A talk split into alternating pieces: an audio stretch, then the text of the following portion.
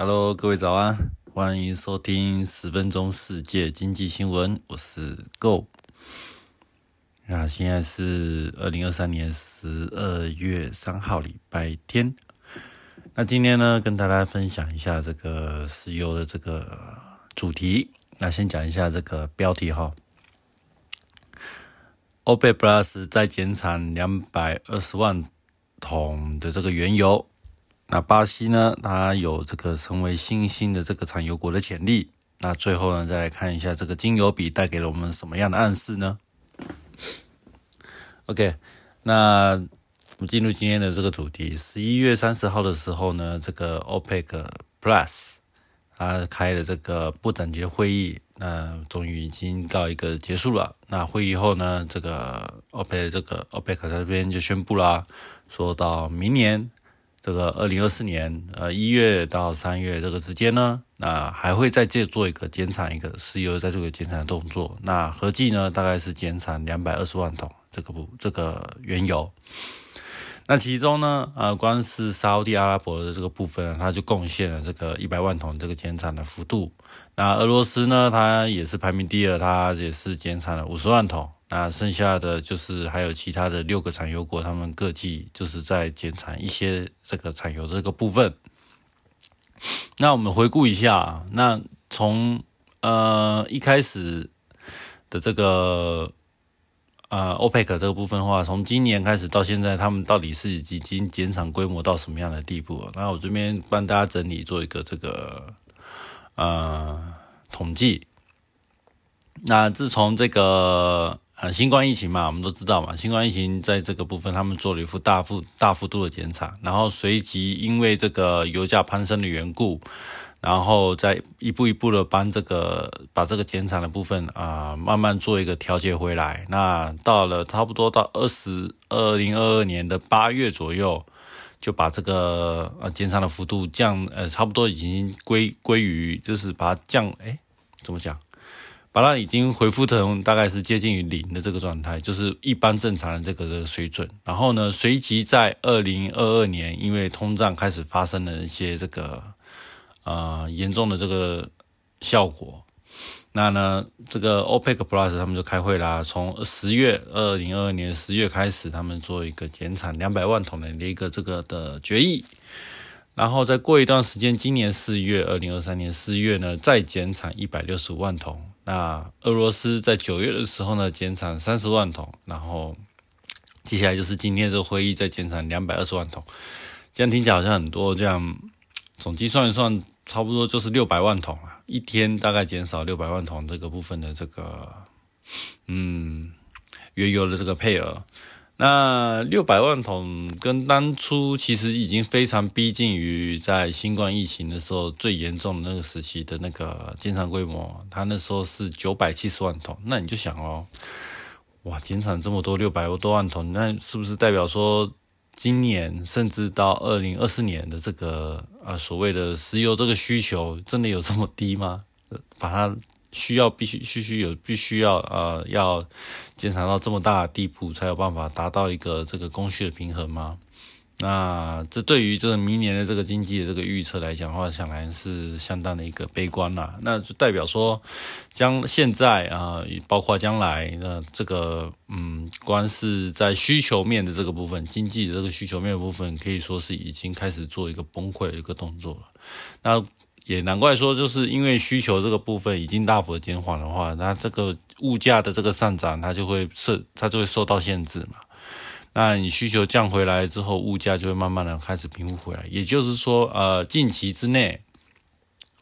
呃，这个欧洲还有美国这些几个原本就是高通胀的国家，能够迅速的将价呃这个物价这部分能够做一个快速的一个恢复的这么一个动作的话，可能就是跟这个。需求做一个大幅的一个啊放缓的这个部分，呃，需求崩溃的这个情况，因为已经不能是放缓到崩溃这个地步了，这个是有相关大的一个关系。那从呃，特别是从这个欧元区，它现在最新公布的这个十一月的这个 CPI 嘛，就是通这个一般作为这个通胀这个通货膨胀一个指标的一个很重要的数据。呃消费者物价指数。那这个年增率呢，十一月的年增率是百分之二点四。那来喽，重点来喽，我们看到这个月增率的部分，月增率就是呃。十一月跟十这跟上一个十月比嘛，那时候呃，现在这个月增率已经达到负的百分之零点五，那已经开始有做一个由正转负的一个动作了。那以往都是做一个大幅度的减缓嘛，还没有到达负值这个部分，现在已经开始出现负值了。也就是说，如果这个状况在持续在几个月的这段时间的话，欧洲很有可能最先会先面临到所谓的经济崩溃的这个情况。那同时也会带动了一些啊，所谓的通货紧缩的这个的这个后果也说不定。OK，那从这个部分的话，我们也看得出来，这个原油的需求这个在在做一个大幅度的一个减缓。那我们再回到一下，呃，在这个 OPEC 这个会议，那除了这个减产之外呢，他们还其实还多做了一个这个另外一个事项的一个公布，也就是说。呃，在二零二四年，他们邀请了这个巴西来加入这个 OPEC。那最快的话，二零二四年很有可能这个巴西它会呃成为这个 OPEC 里面的成员国之一。那我们来看一下巴西，真嗯，巴西还有产石油吗？好像印象中大家对于这个国家的这个部分相相对的是比较陌生啊。那我们来看一下这个关于这个。二零二二年的一个数据，那巴西呢？现在目前是世界上第九大的一个产油国。那现在每一天的这个可以产出大概三百一十万桶的这个原油。特别是最近哦，那个在巴西的近海这个发现的这个石油的储量啊，至少至少有啊五百亿桶左右，也就是它是呃最近十年以内就是发现到最大的一个石油的一个储量。那因为是在海上这个石油嘛，那以往在开采这种海上石油的部分的话，都是靠这种装油平台嘛。然后，嗯，坦白说，这种装海上的装油平台这种东西，其实你会遇到一些相关大的一些技术性的一些障碍。所以，一自始以来，这种海上的石油的装油平台，它这个成本的部分，一直都是一个大家方呃这种石油的这个呃供应商来讲，是个相当头痛的问题啦。这种成本大概。过去来讲的话，都是七八十这种东西都跑不掉了，所以啊，一直以来在这个部分的话，在量产这个部分的能量，它就是没有像以往的一些传统上的这些石油的工艺来讲来的这么的强。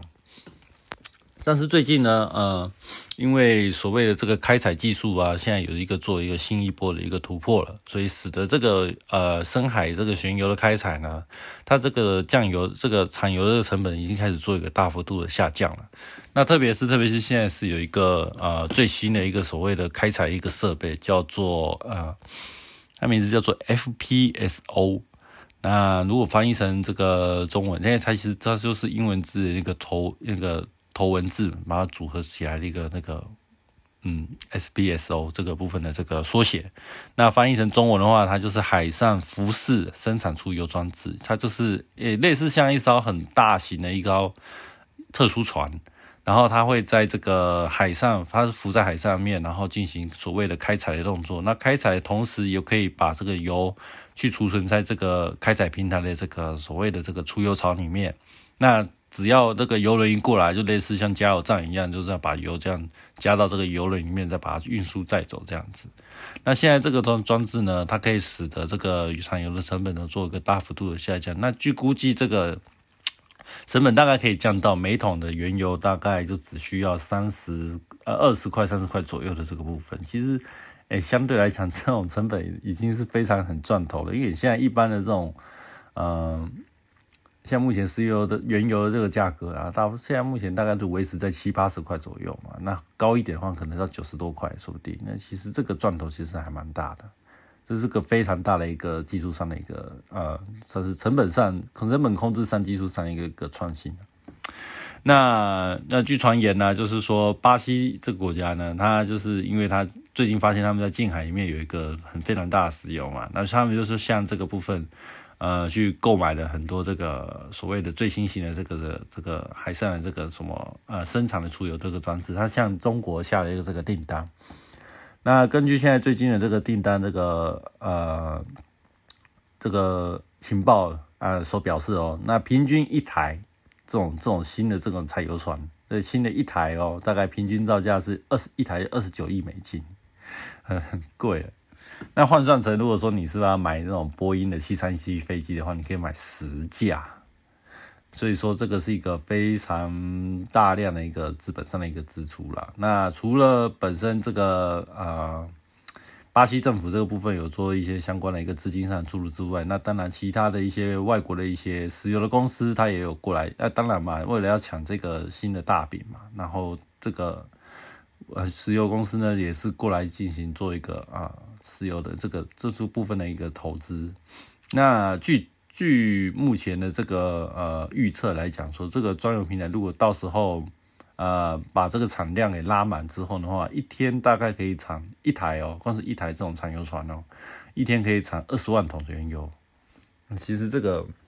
很多诶，你只要花二十九亿，接下来一整天都可以开到这么大一个产量。那诶，一台二十万桶，十台就有两百万桶。这个这份部分的话，几乎就是诶，你现在这个。巴西大概只要再买个两，再买个十台的左右的话，它的生产量是现在这生产量类似快翻倍那种感觉，三百万桶变成六百万，那我这个东西马上说不定哪一天可以超车沙地阿拉伯也说不定啊，对啊，那就想嘛，当然一台造价这么贵。假如说现在如果巴西加入了这个 OPEC，那未来这个 OPEC 在二零二四年、二零二五年如果有新一波的这个的减产的协议的话，巴西这个部分他有办法去做去，他他会去在这个部分去做一个妥协吗？因为你现在想想看哦，他现在购买这个，哎，这个出油这个出油船嘛，这个采油船，这个采油船。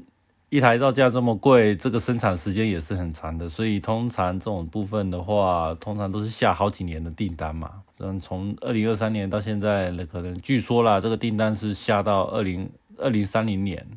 的这个订单，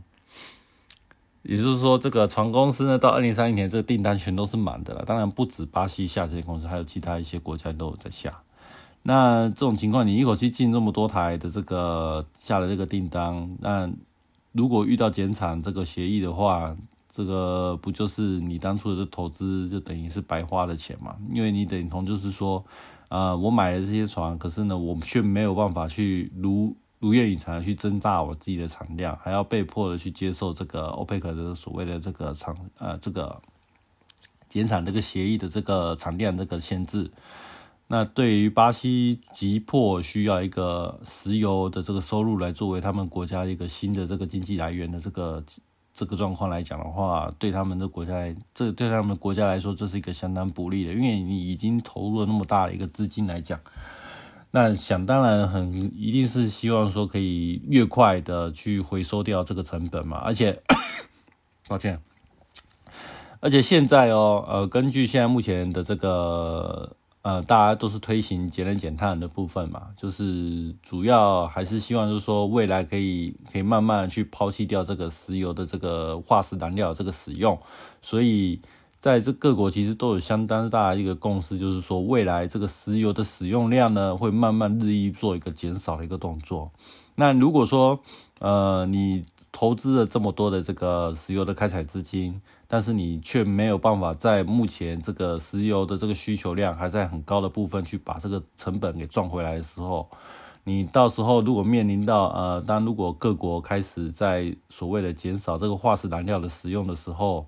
那你这个部分的这个需求量又会再作为另外一个减少，那这个的话。会导致你这个原油的价格会进一步的做一个下探的一个动作，因为大家那时候搞不好，大家已经改用了啊，相当大的比例改用了一些绿色能源的这个使用了。那相对的，这个能源这个石油这个东西就很快就会变成一个过期型的一个商品嘛，所以你这个时候相对来讲风险就是相当的大。那除此之外啦，除了巴西之外呢？南美的圭亚那，还有非洲奈及利亚、安哥拉，他们其实就是也是有对于这个深海的这个石油这个开开采这部分，其实也是相当有呃兴趣的。因为呃，除了呃像圭亚那，它本身也是新兴的这个新的产油国嘛，所以未来这个部分的话，他们也是希望说可以借由这个石油这个扩大生产的部分来增加这个所谓的市占率。那所谓因为在石油这个呃生产国里面，市占率越高的人，通常都是比较会有话语权嘛。像现在这个沙特阿拉伯，它所组织的这个 OPEC，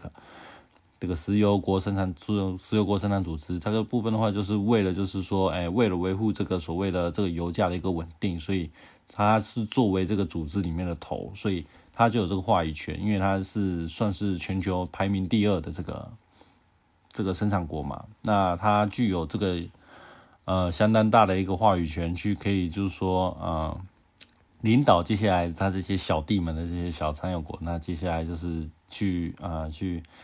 啊实行对他们这个产油国比较有利的一些政策，所以就是未来如果说你在这部分要在这个啊。所谓的市场份额要有分量的话，你不拉高你的这个生产量，那是不是不太可能的一件事情。那本身这个 A 非洲，那另外呢，这个非洲我刚刚讲到奈及利亚跟安哥拉，他们本身就是 OPEC OPEC 里面的一个国家的。然后呢，近期本来是因为说他们原本的这个呃石油的一些开采设施，因为过去一些呃内战或者是说一些嗯。部落上的一些叛、一些冲突，还有一些叛军这些部分啊，还有一些呃类似盗偷油贼这个部分的这个情况，导致他们的这个呃石油的开采设施，还有一些运输设施都是已经相当呃比较老旧啊，或者是啊平常这个风险或者成本，就是呃经济以外的所需要的一个成本，就是相当大，可能有政治成本、军事成本这个包含在你这里面，他们需要可能要雇佣一些呃。类似保镖啊，或者是一些所谓的来来保护这个运油厂嘛，那个那个炼油呃这个这个采油厂，或者是说呃可能在运油这个设施、运油车或者是运油这个船的部分，他们要加派一些类似于武装的武装能力，才有办法去保护这个这个船。所以相对来讲，这个部分的话，以往在以前的部分的话，他们的成本是相当高的，而且随机，因为他们的是本身的这个。生产技术本来没有那么的那个发达嘛，所以这个原油就又有遇到一些税修维修的问题的话，其实对他们来讲，这个维修的成本一直以来都是一个相当头痛的一件事。但是现在因为有外国的资金，是因为有在进入说这个啊，就是看到这个巴西这部分有有这么好赚的这个钻头嘛，那他们其实在海外这个深海这部分，其实也有探查到一些石油的这些储量。只是过去因为是因为没有这些资金的这个外来资金的进入，还有本身他们本身过去的一些技术没有到达一个定位，所以一直都以来都没有去做一个呃开采或者是探查的一个动作。好不容易现在有个机会可以增大他们这个呃石油的一个产量，那对于这些国家来讲，呃非洲国家来讲啊，石油的这个是他们非常重要的经济的命脉。那以他们现在目前，那现现在不止欧洲跟美国啦，其实全世界都这个经济其实都很不好过。那遇到这种经济经济的这个状况的话，那他们是十分需要一个新的收入来源来去一支撑他们经济。也就是说，为什么？之前有在话话有在那个呃传言，就是说欧佩克里面啊，其实中东跟非洲这个之间的一个矛盾已经已经开始在不做的一个，呃，已经开始在做一些加大的一个动作。因为实际上就是因为中东国家一直不停的说要求在要求大家一起做个减产的动作嘛，可是非洲这个部分的话，因为呃，每次你就是你给我们的配额就是完全就是只有那么少，他们对于这个配额相当的一个不满嘛。所以其实我们刚刚看到最先开始我们讲到这个，呃，今这一次的这个减产那个两百二十万桶这个部分哦，其实在这里面没有一个是非洲国家，没有没有一个是非洲国家。也就是说，在当初这个会议开在这开会的期间呢，这个老大哥这个沙特阿拉伯。他作为这里面的头头，他已经开始管不，他已经开始管不动下面这个非洲的小弟了。所以，在这个部，在这个部分，未来这个欧佩克这个里面呢，呃，成员国里面之间的一些对立或者是一些冲突，很有可能会不会造成这一波的这个啊，所谓的这个欧佩克这个组织呢，它实际上这个掌控能力会不会日渐的做一个衰落一个动作？这个也是一个未来可以啊，可以观察的一个重点。然后，嗯，你就想嘛，那现在出了一些，现在在这个石油市场里面多出了一多出了很多的所谓的过去没有见过的一些生面孔，像是巴西啦、圭亚那，还有现在奈及利亚、跟安哥拉他们也要开始要开采所谓的深海的石油。那未来这些新玩家的这些加入，那渐渐的这个啊，石油的产量除了一开始一定会变，一定会变高嘛，变高那就是会石油产量一旦一拉高，那所谓的石油的价格它就会慢慢来做一个下降一个动作。那这会除了拉高之外呢，那个部分呃。中东产油国所谓的这个 OPEC 这个组织里面，中国产油国这个产量合计起来产量也会日渐的做一个缩小动作。以后 OPEC 的影响力会不会变得会不会像以前一样，就是变得这么的这个呃坚不可摧的那种情况吗？那个部分，因为在过去在石油危机的时候，那时候中东的这个呃所谓的话语权，这个石油的部分话语权就是非常。哎，非常大，说你石油禁运就马上禁运，这个马上全球都开始出现这个石油危机嘛。但现在比起来，呃，这个所谓的 OPEC 所谓的这个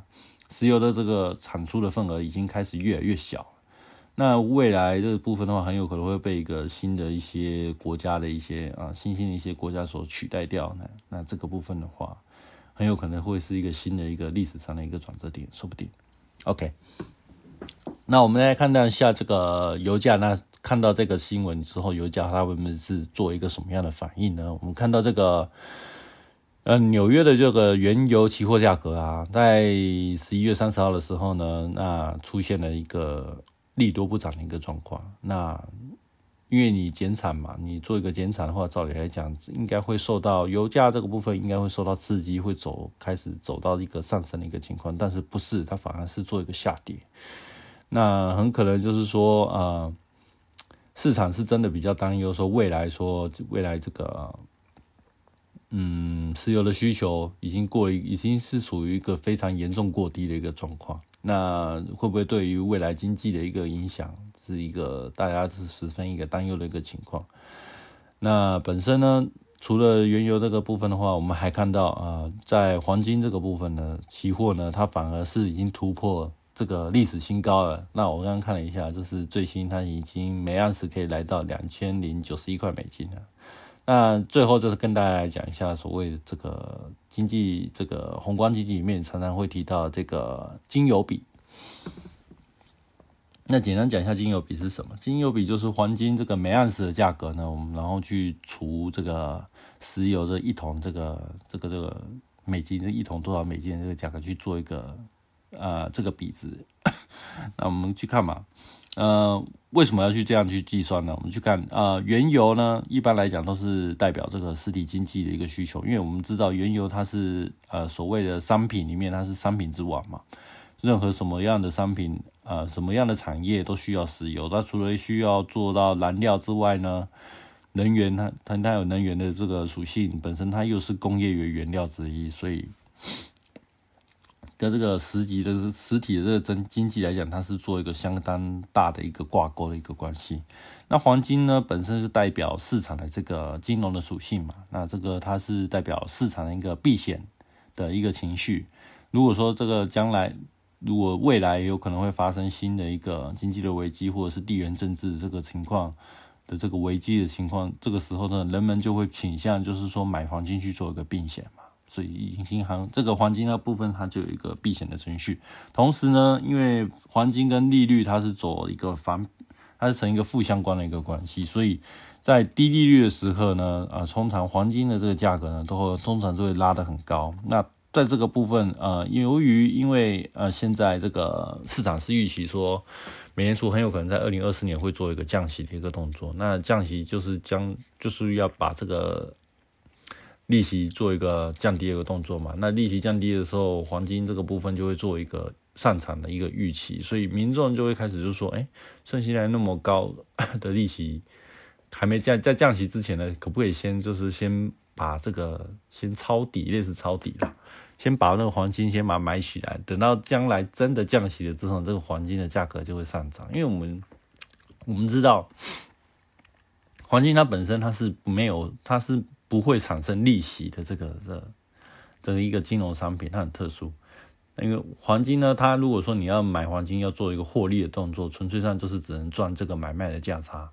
那买卖价差的话，就是吸引很多的这个投机客来做这个部分的一个投资嘛。特别是啊，其实对冲基金这本身的部分的话，他们也很喜欢用黄金来这个。黄金这个商品来开这个杠杆。那特别是在黄金期货上啊这个部分的话，我们可以看到这些常常会有一些对冲基金在做里面做一些操作，所以有时候黄金它这个部分的波动其实是非常大的，所以大家如果说这个部分如果买黄金的话，还是稍微注意一下风险。OK，那我们来看哦，那现在我们看到石油是它做一个下跌的动作嘛，而且它现在出现一个利多不涨的一个信号，很有可能现在